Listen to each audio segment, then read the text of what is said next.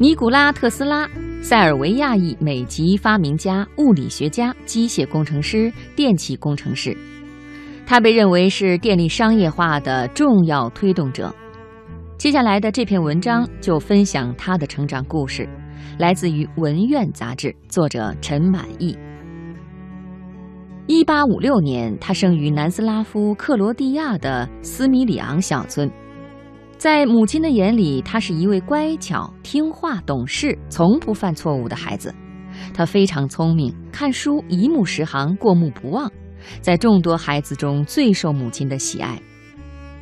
在格拉茨公益学校学习的时候，他可以飞快地完成复杂的计算，这常常令老师吃惊，甚至不理解。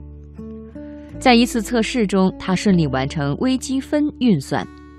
老师笛卡尔认为他不可能如此迅速地单独完成运算，就把他留下来，让他交代作弊的经过。他说，他每当思考问题的时候，各种演算便在眼前生动浮现，试卷上的题目都可以不动笔墨自动分解得出结果。笛卡尔认为眼前这位学生是在胡言乱语，非常生气地斥责他。他认为自己呢是很无辜的，并没有任何错误，于是拒绝交代。天渐渐黑了下来，可是笛卡尔还没有放他回家的意思。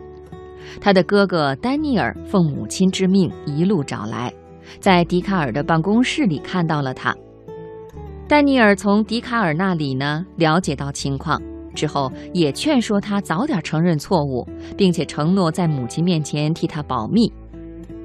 在哥哥的软磨硬泡下，他承认了所谓的错误，并且保证以后再也不会作弊。一个星期后，母亲收到了学校寄来的信，他打开信，反反复复看了很多遍，他不愿意相信信上所说的是事实。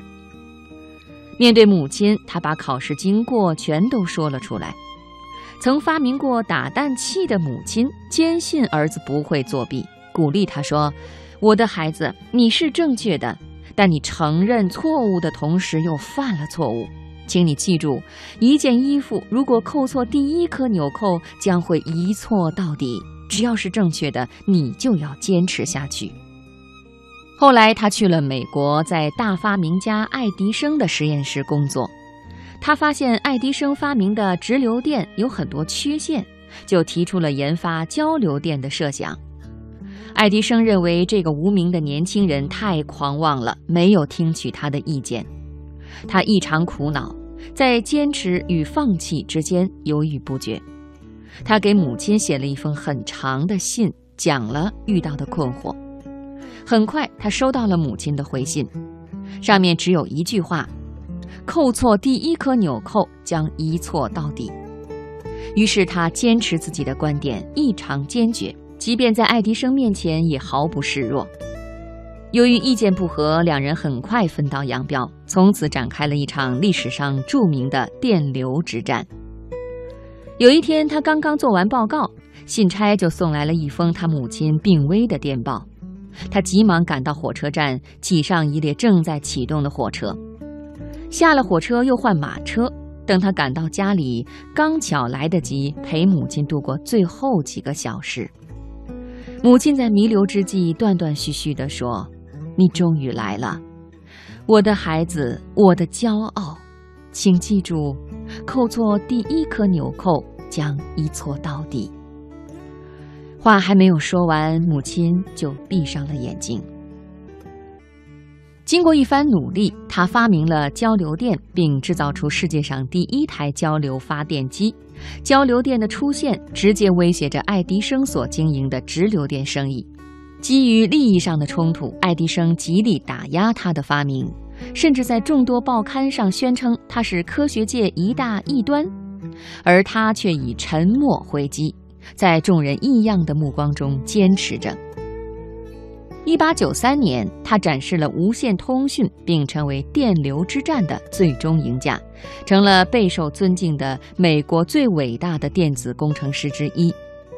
他提出了各种超越时代的构思，为了把构思转变成现实，他每天只睡两个多小时，最终独自获得一千多项发明专利。如今，全世界的人都在享受着他的发明成果。他就是超越爱迪生的尼古拉·特斯拉，在美国历史上可以媲美任何人的发明家。